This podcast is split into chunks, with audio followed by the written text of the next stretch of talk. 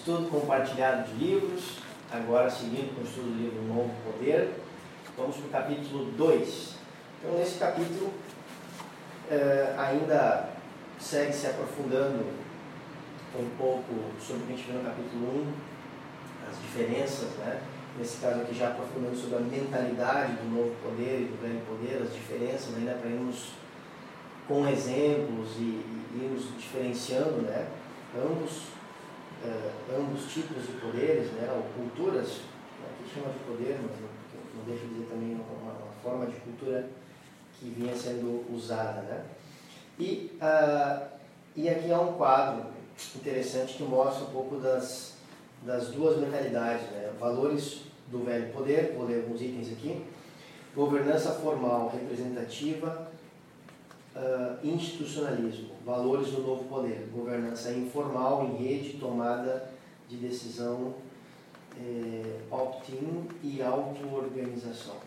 Né? Então aqui são uma espécie de colunas aqui, né? de valores de ambos os poderes. Então, competição, exclusividade e consolidação de recursos versus colaboração, sabedoria coletiva, compartilhamento, código aberto. Então, a gente vai ver muito aqui o termo compartilhamento como sendo um dos âmagos aí da, disso que é um novo poder, essa nova cultura. Perdão, que é essa possibilidade de uma de um de uma de, de um direcionamento, de uma gestão, perdão, descentralizada né, que é uma das características do velho poder, é a centralização, né, as hierarquias. E em muito do que se usa nessa gestão baseada nessa mentalidade nova do novo poder é a densa descentralização. Né? Perdão. Uh, confidencialidade, discrição, separação entre esferas públicas e privadas. Trans, e aí no novo poder, transparência radical.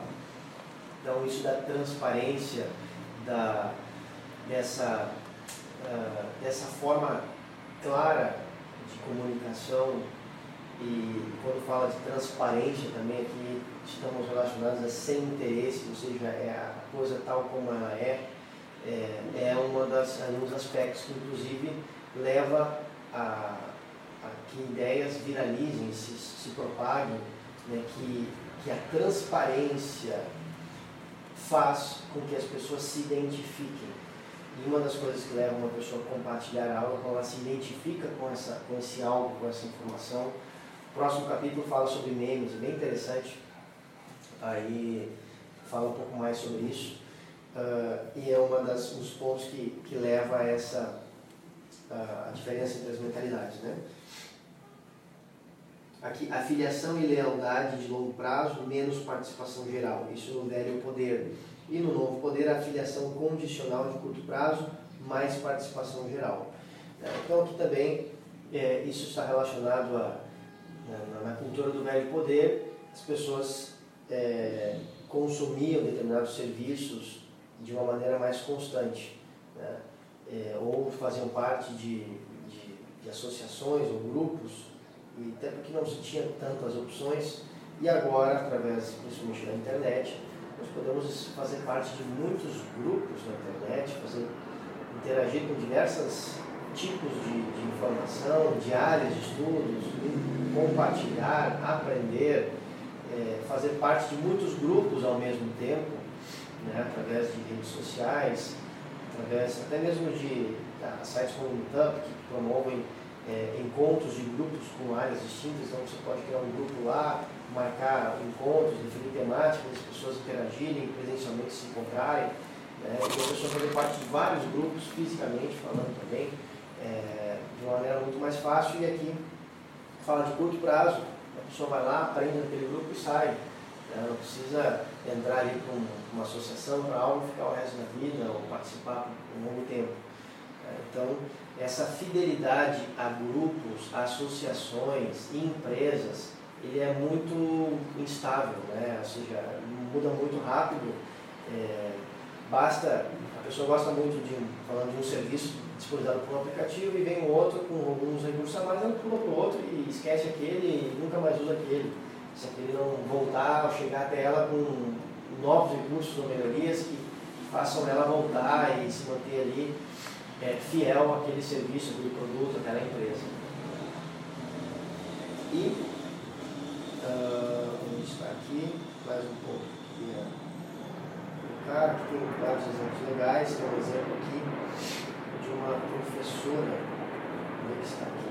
É. Ouvimos é, ouvimos pessoas dizerem que professores não têm direito de agir por conta própria e tentar escolher os livros, as tecnologias e as turmas que quiserem, e que os cidadãos não têm direito de decidir o que tem valor. E sim, temos uma posição a respeito disso e uma resposta às pessoas que levantam essa questão.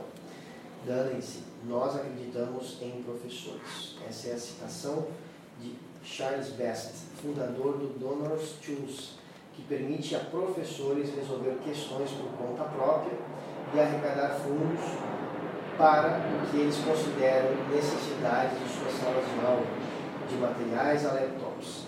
O site viu mais de 2 milhões de cidadãos doadores ter a iniciativa de doar mais de 400 milhões de dólares para ajudar 18 milhões de estudantes de escolas públicas cujas necessidades, com frequência, não são atendidas por escolas públicas americanas com poucos recursos.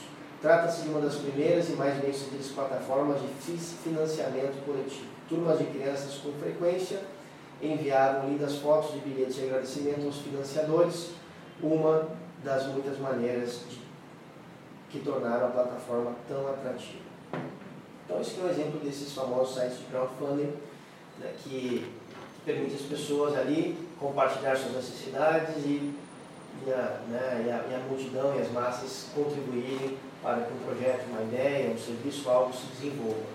É, então, tem vários exemplos aqui legais aqui nesse capítulo para irmos percebendo a diferença dessa, dessa velha cultura onde o acesso, nesse caso a capital, a investimento era tão restrito, agora o acesso é, pelo compartilhamento é, fica muito mais fácil e projetos ou causas novas como essa, né, que é uma escola ter melhores recursos para atender os seus alunos, seja algo mais acessível. Então, acessível a, a todos que assim queiram e se, e se propõem a fazer algo como o descrito aqui nesse, nesse exemplo, dessa plataforma.